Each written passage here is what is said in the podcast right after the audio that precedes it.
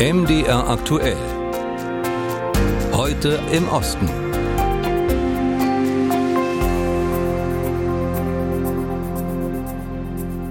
Und da machen wir jetzt einen kurzen Blick zurück auf den 24. Juni. Der Tag, an dem die Wagner-Kämpfer und ihr Chef Jewgeni Prigoschin weitgehend ungehindert Richtung Moskau marschiert sind.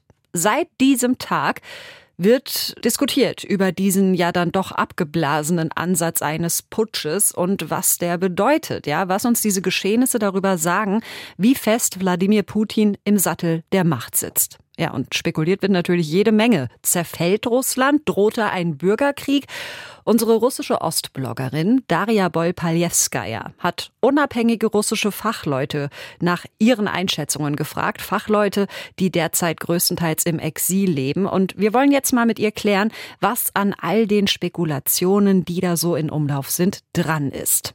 Hallo, guten Tag. Guten Tag, ich grüße Sie.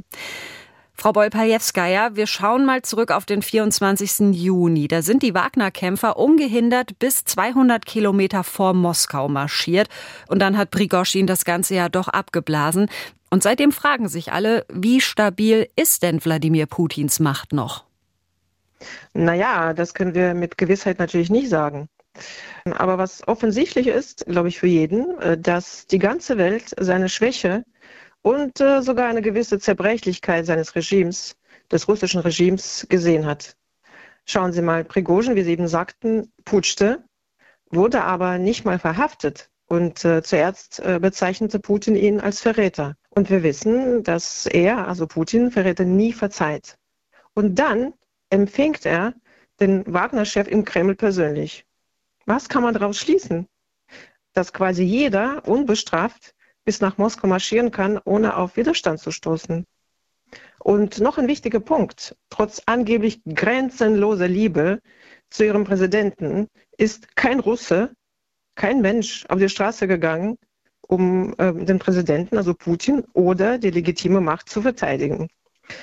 Also wir haben auch keine Polizei, kein FSB gesehen. Und dann kommt Putin und redet über grenzenlose bzw. höchste Konsolidierung der russischen Gesellschaft. Also wenn Sie mich fragen, das passt irgendwie nicht zusammen. Doch Spekulationen, dass äh, Putins äh, Machtverlust unmittelbar bevorsteht, das halte ich für ziemlich unseriös. Okay, aber natürlich werden seit diesem Tag die verschiedensten Szenarien diskutiert. Ein Szenario ist der Zerfall Russlands in einzelne politische Einheiten, in souveräne Staaten. Ist das nach mhm. Einschätzung der Fachleute, mit denen Sie gesprochen haben, eine wahrscheinliche Option? Äh, nein, das gehört eher dem Bereich der Spekulationen, würde ich sagen. Äh, man muss ja wissen, die Regionen, die wirtschaftlich dazu in der Lage wären, liegen entweder in der Mitte des Landes oder besser gesagt, sie haben einfach Zugang zum Meer. Und andere Gebiete oder Regionen oder Provinzen sind äh, defizitär und vollkommen von Moskau finanziell abhängig. Nehmen wir Tschetschenien als Beispiel. Ne? Ähm, also Kadyrov kann noch so viel, sage ich mal, mit Muskel spielen, aber seine Republik äh, Tschetschenien äh, kann ohne Moskau nicht überleben.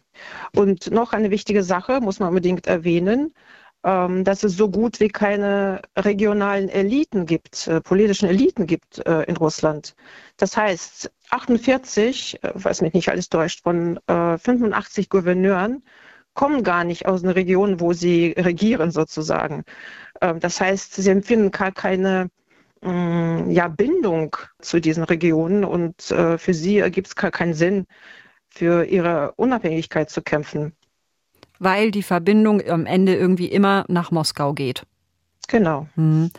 Nun hat der ukrainische Geheimdienstchef Kirilo Bodanov vergangene Woche behauptet, dass Russland am Rande eines Bürgerkriegs stehen würde. Es gibt auch so im Westen einige Expertinnen und Experten, die sagen, ja, das ist durchaus möglich. Wie sehen das die russischen Forscher? Als ziemlich unwahrscheinlich. Wie stellt man einen klassischen Bürgerkrieg vor?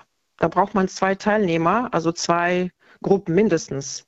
Wer könnten diese Gruppen in Russland sein im Moment? Also die russische Gesellschaft ist durch und durch konformistisch.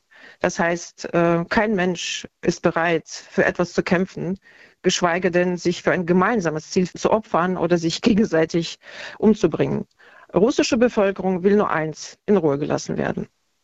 Das haben wir übrigens auch äh, bei diesem Putsch von Prigozhin gesehen. Das hat uns ganz genau gezeigt. Was haben die meisten Russen gemacht? Sie haben diesen Putsch wie eine, sage ich mal, Theateraufführung oder ein Fußballspiel auf ihren Smartphones beobachtet. Und äh, noch eine Sache, äh, normalerweise brechen Bürgerkriege, also typischerweise, in jungen Gesellschaften aus. Lassen Sie uns einfach ähm, die Demografie in Russland anschauen. Das Durchschnittsalter in Russland beträgt 39 Jahre und äh, mehr als ein Viertel der Bevölkerung ist älter als 58. Also so gesehen ist die russische Gesellschaft für Bürgerkriege sozusagen nicht geeignet. Hm. Und wenn Sie sagen, ein Bürgerkrieg ist unwahrscheinlich, ebenso ist der Zerfall Russlands unwahrscheinlich. Gleichzeitig ist aber ja die Zentralmacht, ist Wladimir Putin ja dennoch politisch geschwächt. Was ist denn nun das wahrscheinlichste Szenario für die Zukunft Russlands und was hält das Land zusammen? Ja, eine sehr gute Frage. Mm, was wir sagen können, der Kreml hat noch äh, immer noch genügend Ressourcen und vor allem einen gigantischen bürokratischen Apparat. Und das ist ein Paradoxon. In Russland, also vor dem Krieg, haben alle an eine starke russische Armee geglaubt und die Russen haben ihre Bürokratie verflucht. Doch genau die Bürokratie hat sich jetzt als erstaunlich resistent erwiesen wie muss man sich das vorstellen in Russland? Schulen sind weiterhin offen, der Müll wird abgeholt, also die öffentliche Ordnung steht, die Ämter arbeiten weiter. Also so gesehen, wenn Sie jetzt nach Russland kommen, würden Sie sagen, Sie bekommen vom Krieg gar nichts mit. Und äh, solange Beamte weiter bezahlt werden und äh, Rentner ihre Renten bekommen, läuft alles wie gehabt. Und ähm, die russische Wirtschaft, äh, der übrigens alle einen schnellen Zusammenbruch äh, prophezeit haben, äh, die entwickelt sich besser als vermutet. Und dann kommen wir wieder raus bei, die Menschen wollen einfach ihre Ruhe und solange alles halbwegs stabil läuft, passiert auch nichts. Sieht wahrscheinlich so aus, ja. ja. Zusammengefasst. Das sagt Daria Bol-Paliewskaja. Unsere Ostbloggerin hat mit unabhängigen russischen Fachleuten darüber gesprochen, was in Russland wohl als nächstes passieren wird.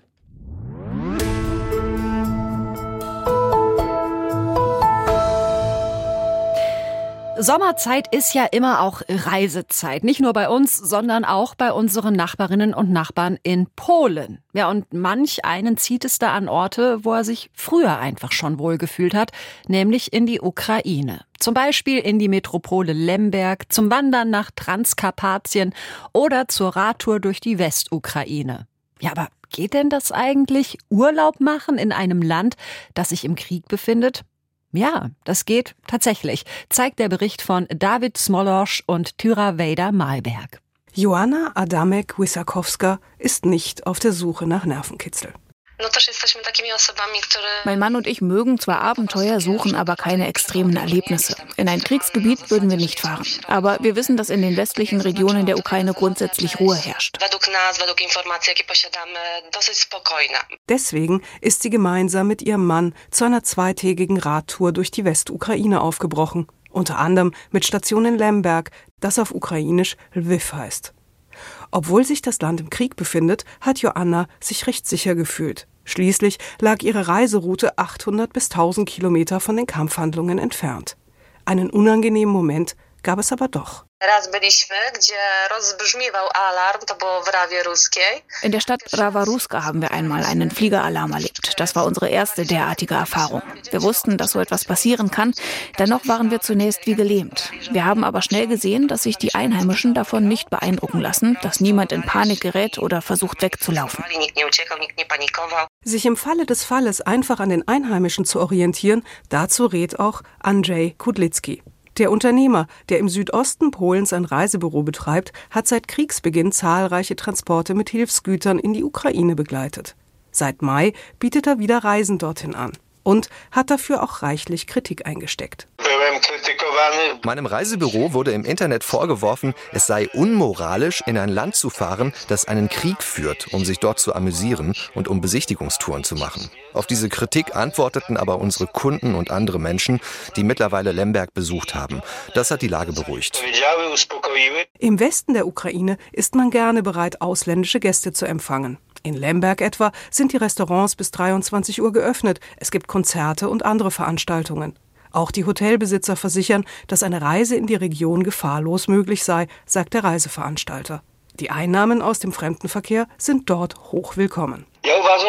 Die von meinem Büro organisierten Reisen sehe ich als unseren Beitrag zum Kampf in diesem Krieg. Wir stärken damit den Geist der Menschen in Lemberg oder Truskawiec.